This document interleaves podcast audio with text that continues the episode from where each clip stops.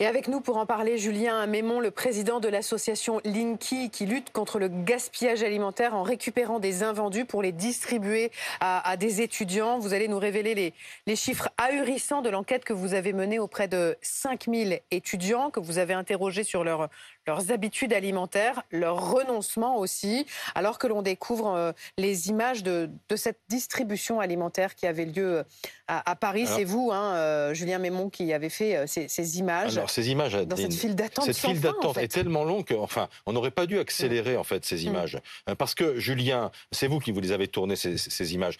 Ce sont des files d'attente de plusieurs centaines de mètres. On est d'accord? Oui, tout à fait. Alors euh, là, c'est un site sur lequel on attend traditionnellement 200, 200, 300 personnes. Et on était plus de 500 étudiants hier euh, qui sont en grave précarité alimentaire. Et le problème, c'est que c'est un site, mais que dans toutes les villes de France où on intervient, on observe exactement le même phénomène. C'est-à-dire une augmentation alarmante de la précarité alimentaire. Alors vous avez euh, commandé, réalisé une enquête basée sur 5000 entretiens d'une heure dans 10 villes françaises avec, les étudiants. Et les résultats, franchement, font froid dans le dos. Les étudiants sont d'abord très en dessous du seuil de pauvreté. Près de la moitié perçoivent moins de 400 euros par mois. Et quand on parle de 400 euros par mois, Julien, c'est tout revenu confondu. Oui, absolument. Alors on voit d'ailleurs que euh, la principale source de dépenses des étudiants, c'est le logement. C'est là qu'ils dépensent quasiment tout. Et donc ils n'ont plus rien pour pouvoir euh, se nourrir, euh, se soigner, s'habiller et puis et puis prendre en charge toutes les fournitures nécessaires pour la pour la rentrée universitaire. Mais effectivement, vous le soulignez, vous avez raison et c'est extrêmement grave. On a des étudiants qui sont dans un état qui est beaucoup plus loin que la précarité. On est dans un état de misère aujourd'hui en France pour un bon nombre d'étudiants et c'est extrêmement grave euh, et extrêmement inquiétant pour l'avenir. Pierre Barbin, vous êtes aux abords du Crous de Paris où les étudiants que vous rencontrez dès ce matin ne disent pas le contraire en fait. Non, et c'est ce qui est très intéressant quand on rencontre euh, ces étudiants, on comprend bien à quel point il est difficile euh, d'étudier euh, lorsqu'on est en France et notamment de vivre en parallèle de, ces études parce que c'est vrai qu'il y, a beaucoup de dépenses, on l'a entendu, le loyer, les transports, des, des dépenses diverses, mais il y a aussi et surtout les courses parce que ce sont les premières victimes en fait de l'inflation. En fait, il y en a beaucoup qui nous disent qu'ils doivent supprimer certains repas, qu'ils doivent oublier la viande. Certains nous explique, en fait, on ne vit pas, on survit. Écoutez-les, ils étaient au micro de Camille Martin. Avant, si on pouvait faire les courses euh, en totalité pour, euh, je sais pas, 200 euros par mois, là, on a 300 euros pour euh, deux sacs alors qu'on n'a pas grand-chose. Enfin, c'est assez triste en vrai, parce que je pense que pour bien étudier, il faut bien manger, il faut être dans de bonnes conditions, mais sauf que là, ça peut pas vraiment... on peut pas vraiment le faire en fait, parce qu'on n'a pas les moyens. Enfin, moi, je trouve que typiquement la viande, je trouve que c'est limite pas possible. Enfin, j'ai complètement arrêté. Et enfin, là, je, de temps en temps, je vais chez mes parents, je pique euh, du poisson dans le congèle et voilà, c'est ce que je fais. Je vais vous donner enfin deux chiffres pour bien comprendre la situation. Il y a 73% des étudiants qui aujourd'hui ne peuvent plus s'acheter de, viande en France parce qu'ils n'ont plus les moyens. Et surtout, il y a plus d'un étudiant sur deux qui saute des repas. C'était 43% l'année dernière. Voilà, et 21%, euh, Julien, disent qu'ils ne mangent pas à leur faim. On est en France. Ça réagit du côté du gouvernement ou pas, puisque vous avez remis cette enquête au gouvernement?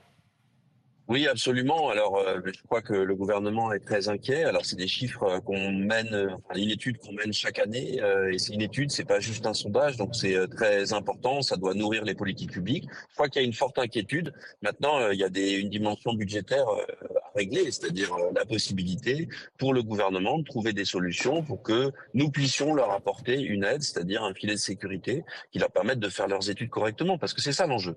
Ce sont des étudiants qui sont menacés dans la possibilité de poursuivre leurs études. Et s'ils sortent du système scolaire, s'ils mm. sortent du système d'éducation dans lequel ils sont rentrés, à ce moment-là, ils ne pourront pas apporter euh, leur force et toute leur connaissance au pays, ce dont tout le monde a besoin. Donc c'est très important de leur apporter maintenant une aide.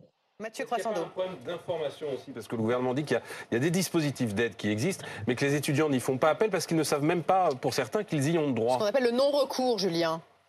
Oui, tout à fait. Alors ça, c'est sensible dans, dans, toutes les politiques sociales. On sait bien qu'il y a des gens qui ont droit à un certain nombre d'aides et qui parfois l'ignorent. Mais là, en l'occurrence, en ce qui concerne les étudiants, effectivement, certains ignorent les droits euh, qu'ils ont. Mais on a peu d'étudiants boursiers en fait, euh, très peu d'étudiants qui sont bénéficiaires d'aide sociale. On a des étudiants qui sont juste au-dessus du seuil et qui sont en grande précarité, voire en misère. Donc il y a un problème aussi sur le périmètre euh, des aides qui sont données aux étudiants. Moi, j'ai une autre inquiétude, elle est pour vous, en fait, pour votre association et, les autres. Est-ce que vous allez euh, réussir à tenir et, est-ce qu'au bout, d'un moment, vous ne risquez pas de dire, bah, on n'a plus les moyens, en fait, d'aider tout le monde?